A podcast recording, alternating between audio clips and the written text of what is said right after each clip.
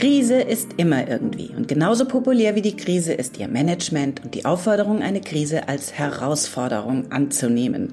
Herzlich willkommen zum Yoga Easy Podcast Besser Leben mit Yoga. Ich bin Christine Rübesam und spreche in dieser Folge mit der Berliner Yogalehrerin und Gründerin von Spirit Yoga Patricia Thielemann über ihre Kindheit, über Trennung, berufliche Tiefschläge, existenzielle Ängste während Corona, warum der pauschale Imperativ Lass los nicht hilft und wie Yoga tatsächlich hilft, die richtige innere Haltung zu finden.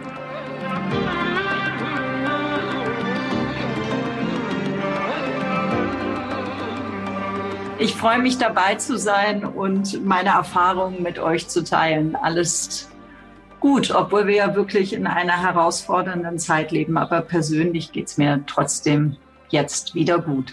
Du ähm, machst den Eindruck, und wir kennen dich auch von deinen Büchern und äh, aus den Videos und äh, von, äh, aus, aus, deiner öffentlichen Erscheinung her, ähm, machst du den Eindruck, als äh, ficht dich eigentlich wenig an, als äh, könnte dich in Wahrheit nichts umwerfen. Also du bist das Sinnbild einer starken Frau.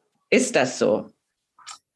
Ähm, also ich glaube, da war früher auch ganz schön viel Fassade, um durchs Leben zu kommen. Und das so durch die Tiefschläge wie Scheidung, ähm, dass ich das größte der drei Spirit Yoga Studios zu Anfang der Corona-Zeit aufgeben musste, dass es Querelen auch zum Teil mit Lehrern bei Spirit Yoga gab. Das hat mich ganz schön geläutert und verunsichert. Und das war aber insofern gut, dass ich ähm, daraufhin nochmal wirklich in mich hineingeschaut habe und auch ähm, geguckt habe, was von den Yoga-Inhalten wirklich tragfähig ist und äh, was vielleicht ähm, sich schön anfühlt, aber am Ende gar nicht wirksam ist. Und das hat mir insofern geholfen, tatsächlich in meine Kraft zu finden und eben nicht als äußere Fassade, sondern eine innere Kraft, die mit der Zeit entwachsen ist. Und insofern waren auch die Krisen ganz wichtig in meinem Leben, um zu mir und zu dieser echten Kraft finden zu können. Daraus ist ein Programm geworden. Was ist das für ein Programm? Worum geht's da? Ähm, es geht darum, Krisen mit Yoga zu meistern. Und ähm, es geht in dem Programm nicht nur um Yoga, um ein äh, spezifisches Yoga-Programm, was helfen kann, Krisen gut zu meistern, sondern es gibt darüber hinaus auch äh, immer Yoga Nitra Einheiten, um das, was in den äh, spezifischen Yoga Einheiten äh, physisch äh, erfahrbar wird, auch noch mal wirklich mental ankommen zu lassen. Und zum Ende gibt es immer auch nochmal so expressive Schreibenübungen, Journaling-Übungen, weil es natürlich so ist, dass Worte Macht haben. Und wenn wir dann ähm, durch die Praxis erfahren, was eigentlich so unsere Glaubenssätze sind und wie wir die Welt sehen und lernen auch das zu reframe und vielleicht unseren Bewertungsstil entsprechend zu verändern,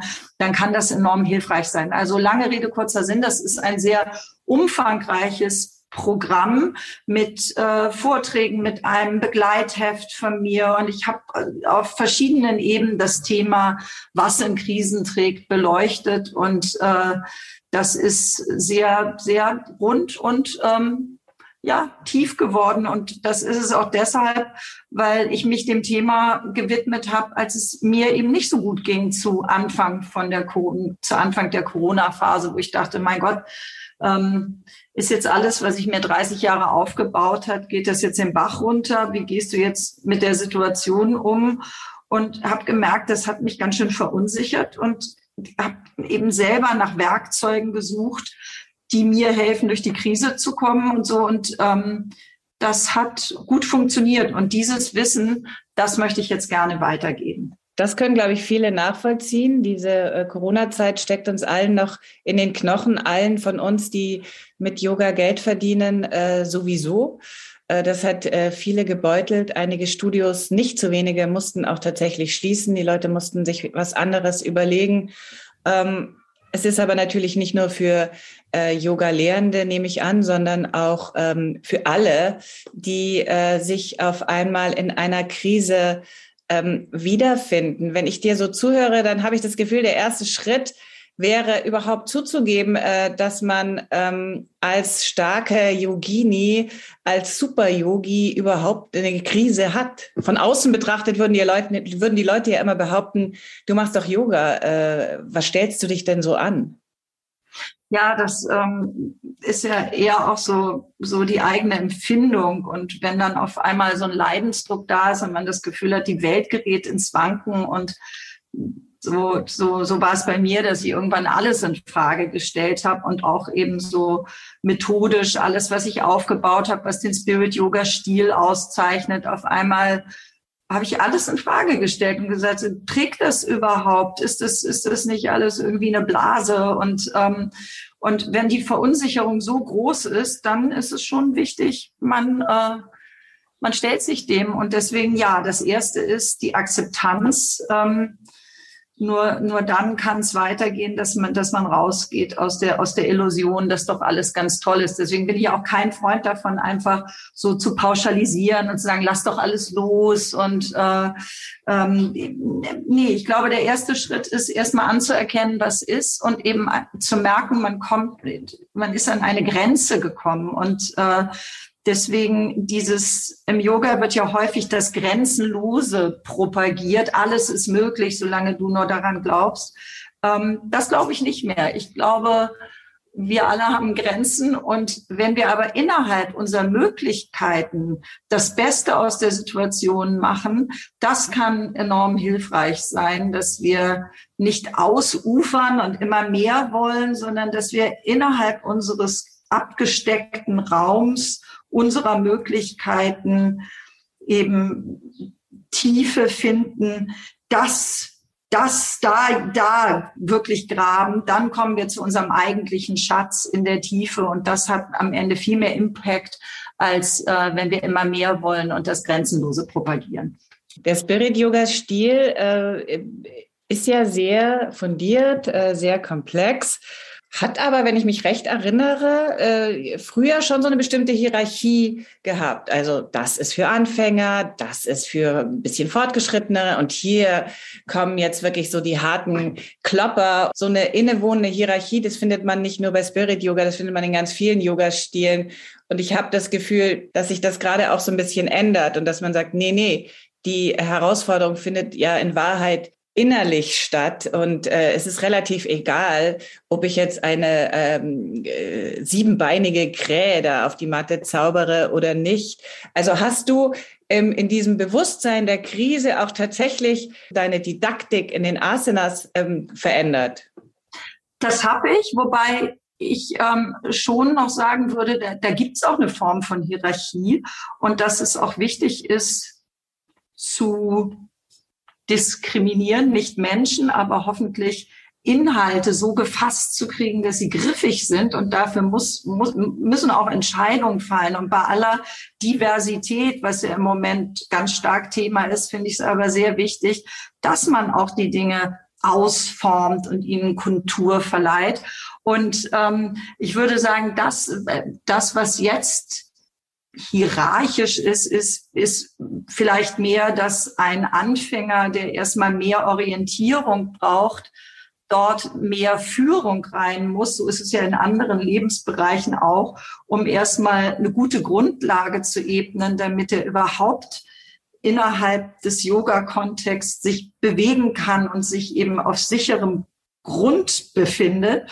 Und das äh, das Fortgeschrittene dann auszeichnet, eben mehr Raum zu geben, mehr Variationsmöglichkeiten zu bieten, was einen Anfänger eben auch überfordern würde, wenn er gar nicht weiß, wie sich das anfühlt, die Übung, die fortgeschrittenere Variante dazu machen und das noch nicht einordnen kann. Und insofern würde ich sagen, ist, ist es am Anfang sehr viel mehr Führung vorgeben, Orientierung geben und das der Zügel länger gelassen werden kann und dass auch eben die Komplexität, die Yoga ja auch auszeichnet oder die Mehrdimensionalität, die kann, glaube ich, so richtig erst in fortgeschrittenen Klassen zum Tragen kommen, wenn, wenn der Schüler überhaupt in der Lage ist, die verschiedenen Ebenen zu verstehen, zu fühlen. Ähm, und, und das zeichnet für mich einen fortgeschrittenen Yoga-Kurs aus. Das, das zu, dafür einen Raum zu schaffen und ähm, die Schüler dahin zu führen, diese Mehrdimensionalität zu erleben. Hm. Also viele fangen ja mit Yoga in Krisensituationen an. Ganz oft ähm, sehen wir das ja in unseren Klassen, dass Leute nach einem äh, Schicksalsschlag, Krankheit, äh, Berufsende, äh, Trennung, was auch immer es ist, äh, sagen, es muss sich was ändern. Was mache ich? Ich fange mal mit Yoga an. Dann, äh, das, ich will nicht sagen, äh, das ist der einfache Fall, aber dann äh, kann nicht so wahnsinnig viel schiefgehen. Aber was ist mit denen? Äh, und wir, ich frage das deshalb, weil viele unserer HörerInnen äh, in diese Kategorie fallen. Äh, was ist denn mit denen, die eben schon so ein paar Jahre Yoga auf dem Buckel haben? Würdest du sagen, Yogis erleben Krisen anders als andere Menschen? Also bei mir war es ja so, dass ich einfach nochmal meine Yoga-Praxis auch auf den Prüfstand gestellt habe. Und das kann natürlich auch für all die anderen Yogis, die mit einer Krise konfrontiert sind, ähm, Aufgabe sein, sich zu fragen, was von dem, was ich da praktiziere, trägt denn wirklich? Konsumiere ich das vielleicht nur und, und mache mit und das fühlt sich ganz gut an? Oder wir nennen es ja Übungspraxis. Übe ich etwas ganz Konkretes? Übe ich mich damit darin in herausfordernden Situationen, die ja im Yoga oft genug vorkommen, Gleichmut zu bewahren? Übe ich mich darin, ähm, präsent zu bleiben. Das heißt nicht abzudriften und auf Wolke sieben zu gehen, sondern jeden Moment wirklich zum Erlebnis werden zu lassen. Und solche Kleinigkeiten können nachher einen ganz großen Unterschied machen, wenn man wirklich konkret etwas übt. Und zwar solche Dinge, eben präsent zu bleiben, wach zu bleiben, sich in Gleichmut zu üben. Ähm, das das kann einen von der Matte ins Leben begleiten und kann durchaus hilfreich sein. Mhm. Und äh, in dieser Weise dann auch Disziplin zu verstehen, dass man äh, sich eben nicht, ähm, dass man eben nicht abdriftet, sondern äh, dass man eben sagt, nee, okay, ist jetzt gerade nicht die tollste Zeit, aber ähm, ich bin dann trotzdem, ich bin immer noch da ja, dass, dass, dass man wieder in Kontakt mit sich kommt, dass man seine durch eine regelmäßige Praxis die Spürfähigkeit erhöht. Das heißt, wahrnimmt, was eigentlich im Moment überhaupt mit einem los ist. Und, und jeder halbwegs sensible Mensch, glaube ich, ähm, geht nicht, geht nicht unbelastet durch diese Zeit, in der wir uns gerade befinden. Und das auch anzuerkennen und nicht drüber zu wischen, zu sagen, nee, alles super, ganz toll, sondern ähm, auch die Sorge, die vielleicht damit verbunden ist, dass wenn wir jetzt auch noch eben eine Energiekrise kriegen und vielleicht ähm, bald nicht wissen, wie wir heizen und ähm,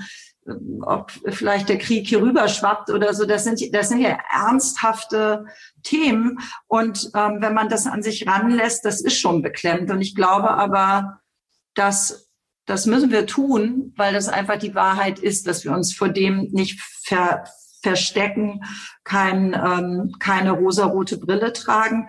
Und dann ist es, denke ich, so, dass wenn wir die Wahrheit so wie sie ist, mitsamt unserer Ängste aushalten können, dann kann auch wieder eine Leichtigkeit kommen, wenn, wenn, wenn wir das akzeptieren und eben nicht versuchen, mit Yoga wie irgendwie eine Glückspille zu nehmen und meinen, das sei die Wunderwaffe, sondern wenn es das erstmal offenlegt und wir mit unseren Befindlichkeiten sein können, das, das ist enorm viel wert. Und dann natürlich, wenn wir das schaffen, ist es enorm wichtig, finde ich, dass ein guter Gemeinschaftsgeist im Yoga geschaffen wird. Weil wenn wir, wenn wir in Kontakt mit unserer Verwundbarkeit sind, dann äh, brauchen wir niemanden im Außen, der den Devil's Advocate gibt und sagt, ja, ist alles ganz furchtbar und wir gehen unter, sondern auf der anderen Seite, es ist, glaube ich, eine Form von Kulturtechnik in unserer Zeit. Es ist enorm wichtig, einen guten Optimismus sich zu bewahren und Freude und Leichtigkeit und gute Energie ins Yoga hineinzutragen, aber eben nicht ähm, als als äh, Verleumdung oder als als äh, wie sagt man als ähm, was ist das Wort dafür ähm, äh, um um um zu vergessen oder das zu übertünchen, dass es eine schwere Zeit Verdrängen. ist. Verdrängen, genau, verdrängen, darauf wollte ich hinaus. Danke, Chris. Sondern, äh, dass es eher darum geht, ähm, eben das voll und ganz anzuerkennen und dann Hand in Hand da mit Optimismus durchzugehen. Und dann schaffen wir uns das, schaffen wir das auch. Und es wird, denke ich, auch die Verbundenheit unter den Yogis nochmal stärken. Und insofern ist auch dafür die Krise gut, weil es diese Verbundenheit, ähm, die, die, das ist dann keine Floskel, sondern das ist etwas, was wir uns aus der Not heraus ähm, schaffen werden. Und insofern hat es auch wieder was Gutes. Genau, sehr gut. Das ist ähm, äh, eine Form von äh, Gruppentherapie, aber anders als im Stuhlkreis. Patricia, zu deinem Yoga-Weg. Du hattest jetzt anders, als man denken würde, nicht äh, so den allerleichtesten Weg. Also man würde denken, okay, sie ist groß und blond und ähm, war mal Schauspielerin, kommt aus äh, besser Hamburger Familie. Was soll da schiefgehen? Kannst du mal sagen, wie mühsam dein äh, Weg war in einigen Stationen vielleicht? Beispiele? Ja, das, das war schon nicht einfach und das war, was mich auch zum Yoga getrieben hat. Also ich hatte eine Mutter, die Alkoholikerin war und die ist auch leider mit 60 gestorben, hat das nie überwinden können. Mein Vater ist mit 50 gestorben am Herzinfarkt. Das heißt, ich musste relativ früh auf eigenen Füßen stehen und ähm, zu früh.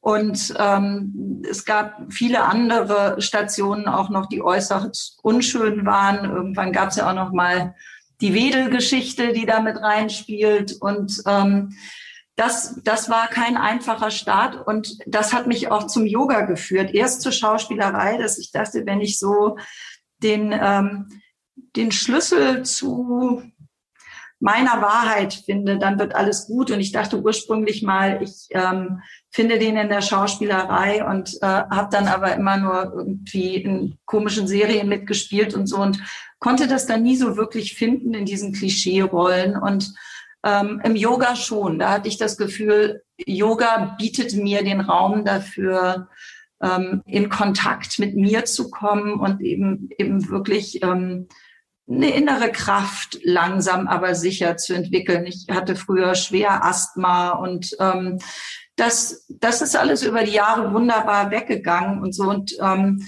insofern hat Yoga mir persönlich viel geholfen. Was jetzt am Ende noch mal ganz interessant war, war, es war ähm, immer so mein Bestreben, eine europäische tragfähige Übersetzung des Yoga zu schaffen, also das sprachlich so aufzubereiten, dass es in unserem Kulturkreis Fuß fassen kann. Und ähm, es war nie so meins, ähm, so Indien-Nostalgie ins Yoga hineinzutragen.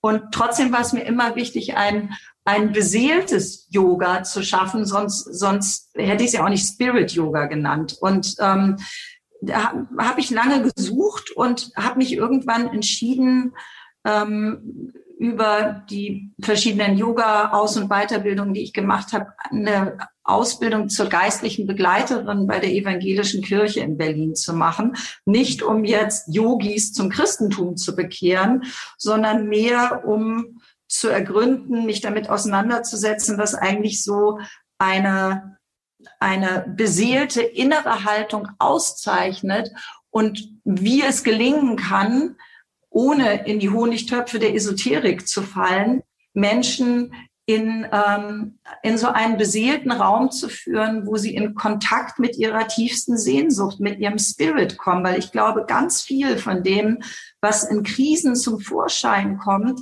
ist dieses, dieses Kernleiden, dass wir im Grunde genommen alle ähm, mehr oder weniger Mangelwesen sind und wir können das irgendwie mit Erfolg und Schönheit und so ähm, übertünchen. Und irgendwann, wenn es bröckelt im Leben, dann ähm, und wir in so einen Engpass kommen, dann kommt dieses, diese, diese Kernsehnsucht raus und entweder wischen wir darüber hinweg oder wir stellen uns der und das war für mich nochmal eine ganz wesentliche Erfahrung die letzten Jahre. Das ist so eine Langzeit, Langzeitfortbildung, ähm, mich damit auseinanderzusetzen, wie, wie kommt man an diesen ja, wie, was ist der Weg zu diesem spirituellen Grund hin und so. Und ähm, das spielt auch eine große Rolle in diesem Programm. Und ich glaube auch, dass durch diese Erfahrung mich das nochmal anders befähigt hat, Menschen in Krisensituationen auch durch Seelsorge gut begleiten zu können, anders als ich das vorher konnte, als ähm, ich mich eben nur mit Yoga beschäftigt habe. Diese, diese Verbindung, die hat es für mich nochmal rund werden lassen. Ähm, ganz kurz noch äh, Anmerkung äh, zum Beginn äh, deiner letzten Antwort. Äh, Patricia hat äh, in einem im, äh, hässlichen MeToo-Skandal um den Regisseur Dieter Wedel ähm, sehr mutig ähm, da Stellung bezogen. Ähm, das ist auch schon einige Jahre her. Äh, jetzt zu deinen, äh, zu dem letzten, was du gesagt hast. Du bist, ähm, du hast eine jüdische Familie, richtig? Ja, meine Mutter war Jüdin, insofern bin auch ich jüdisch und ähm, das wird auch immer so bleiben. äh, und trotzdem war es mir eben wichtig zu schauen, ja, wie, also ich hätte das sicherlich auch in einem jüdischen Kontext genauso erlernen können, aber es bot sich so an und ich merke auch, dass vieles von den christlichen Werten, ähm, dass, dass ich das sehr ansprechend finde. Also insofern würde ich auch heute ähm, schon auch sagen, dass ich tatsächlich mehr christlich bin als jüdisch. Aber wie gesagt, das im Yoga ähm, spielt das nur insofern eine Rolle, dass natürlich meine Haltung da reinkommt, aber es ist kein Ort, um Menschen zu bekehren. Das finde ich darf niemals ideologisch werden, aber es ist natürlich ein Ort, der geprägt ist durch die Werte wie Nächstenliebe, Güte und so. Und ich, ich hoffe, dass, ähm, dass das, was ich dort erfahren durfte, dass äh, sich das eben auch in den Kontext gut überträgt. Ja, gibt ja auch einen, ähm, äh, einen Kontakt äh, zwischen dir und dem Jesuiten Michael Bort, der hier auch schon Gast im Podcast war. Bin ich sehr neugierig, äh, was ihr äh, äh, da zusammen ausheckt. Äh, zuletzt vielleicht, Patricia, gibt es jemanden, für den das Programm nicht geeignet ist? Ähm, ich denke, wenn jemand wirklich in einer ganz tiefen Depression ist ähm, oder akut gerade etwas hochgradig traumatisierendes passiert ist, ähm, dann ist es ganz wichtig, eben auch nochmal psychologische Begleitung zu haben und dieses Programm unterstützend vielleicht zu machen, aber jetzt sich nicht ganz darauf zu stützen.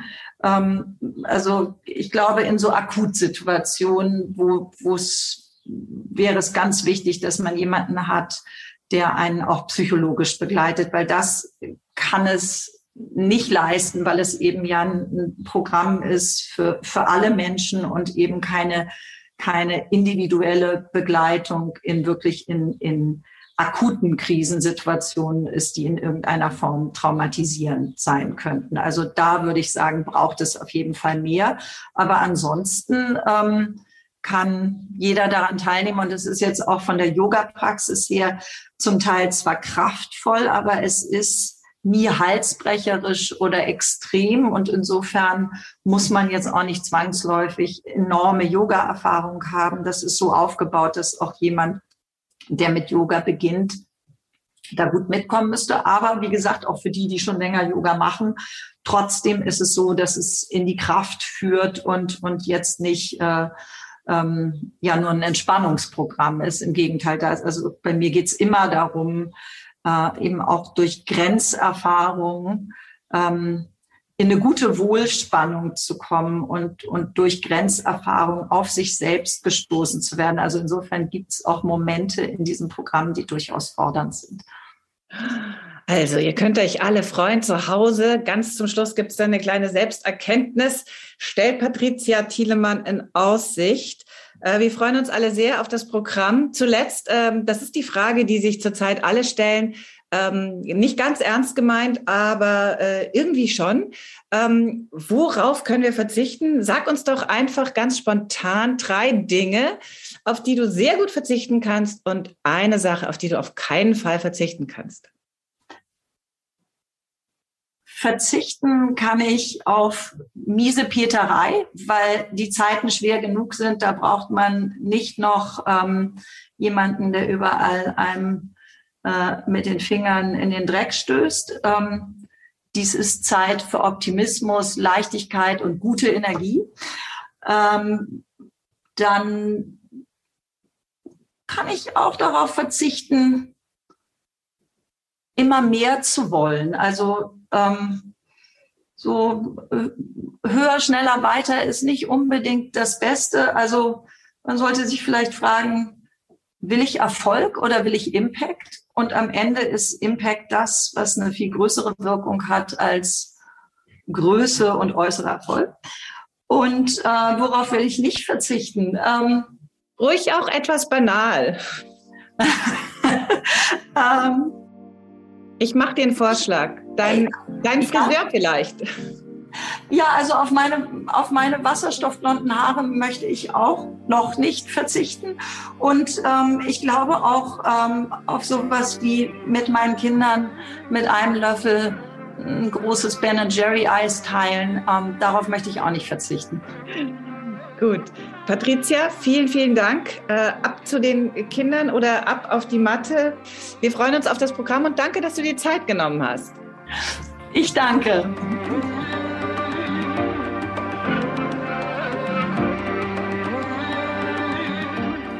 Für unseren Yoga Academy Kurs Was in Krisen trägt mit Spirit Yoga neue Kraft schöpfen, könnt ihr euch jetzt schon unter dem Link in den Show Notes anmelden.